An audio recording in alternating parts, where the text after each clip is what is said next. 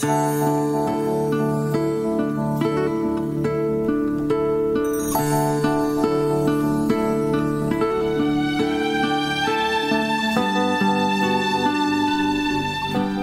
bienvenido. Bueno, empezamos. Si han transcurrido tres, cuatro o cinco meses y no estás trabajando para producir, es porque o no necesitas hacerlo, o ya estás jubilado o jubilada y te alcanza, o te dejaste estar porque en realidad no te gusta trabajar. Lo siento, esta forma de pensamiento que traigo puede golpear a algunos, pero luego del golpe también le puede ayudar a reaccionar, a reflexionar y a reaccionar.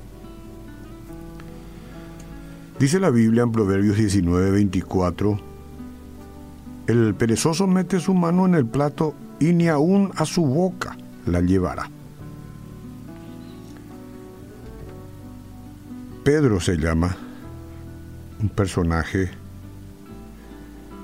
este, y relató que una vez encontró a un campesino, dueño de un buen pedazo de tierra, campesino, con un pedazo de tierra, estaba sentado fumando un cigarro quejándose de su terrible situación financiera. Y Pedro le preguntó, hey, ¿aquí salen bien los el maíz? No, señor, no salen. Eso respondió el campesino, el hombre de tierra adentro. Y respondió con una tonada típica del interior, no, va, vende y pori. me la mandió. No, no, no, no me. Y soja y poroto o alguna otra cosa. Va, no da, señor. Handeco ¿ya plantaste algo? No, no, no planté nada. Chanfle. ¿Se puede acaso esperar cosechar algo que nunca fue plantado?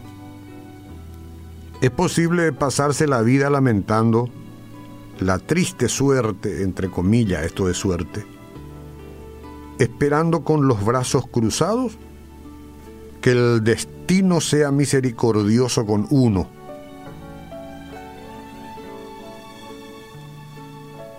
De Catú y Bella. El perezoso mete su mano en el plato, afirma Salomón. El perezoso desea, quiere, anhela, sueña y espera como todo ser humano. Ve el plato de las oportunidades a su alcance. Están las oportunidades.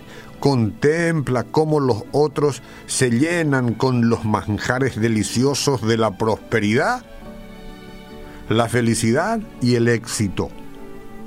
Y él puede ser que coloque la mano en el plato, pero no se da el trabajo de llevar la comida a la boca. Quiere que todo acontezca por casualidad. Que broten las bendiciones, que broten sin ningún esfuerzo, sin ningún compromiso, sin ninguna entrega, que broten, que broten. Y si no brotan de milagro, protesto. La sabiduría lleva a la persona a entender que todo sueño tiene un precio y que el precio del sueño es el trabajo. Construir un hogar feliz, por ejemplo, requiere esfuerzo. El camino más fácil es el divorcio. Ser aprobado en un examen requiere horas de estudio, que lo diga mi compañero David que tiene que presentar sus trabajos prácticos en estos días, horas de estudio, no se queda dormido, madruga.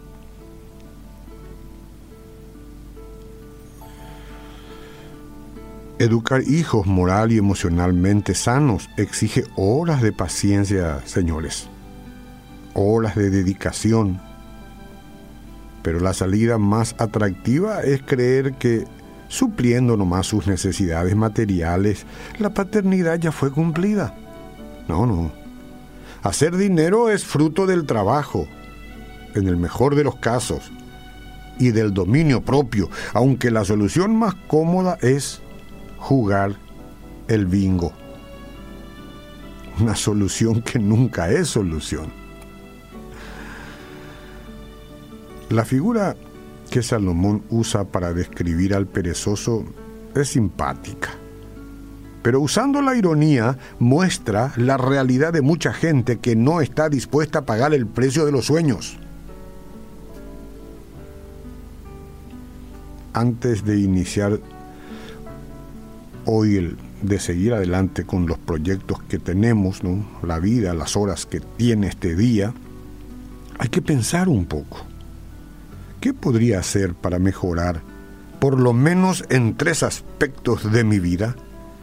Piensa en la vida espiritual, piensa en la vida familiar y piensa en la vida profesional. Dios te traerá ideas. Si no tienes empleo, tienes empleo, pues tienes posibilidad de trabajar lo mismo. No porque no haya empleo uno deba estar desocupado, no. ¿Estás dispuesto a pedirle a Dios sabiduría para dar prioridad a las cosas que son realmente prioritarias? ¿Da trabajo? Sin duda. ¿Es difícil? Ciertamente.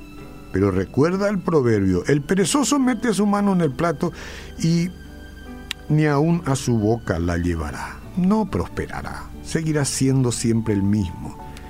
Revisa lo tuyo, ¿es pereza o realmente falta de posibilidades? Probablemente lo primero, siempre que te hayas estancado por tanto tiempo ya. Señor, ayúdanos a entender que todo en la vida tiene un precio.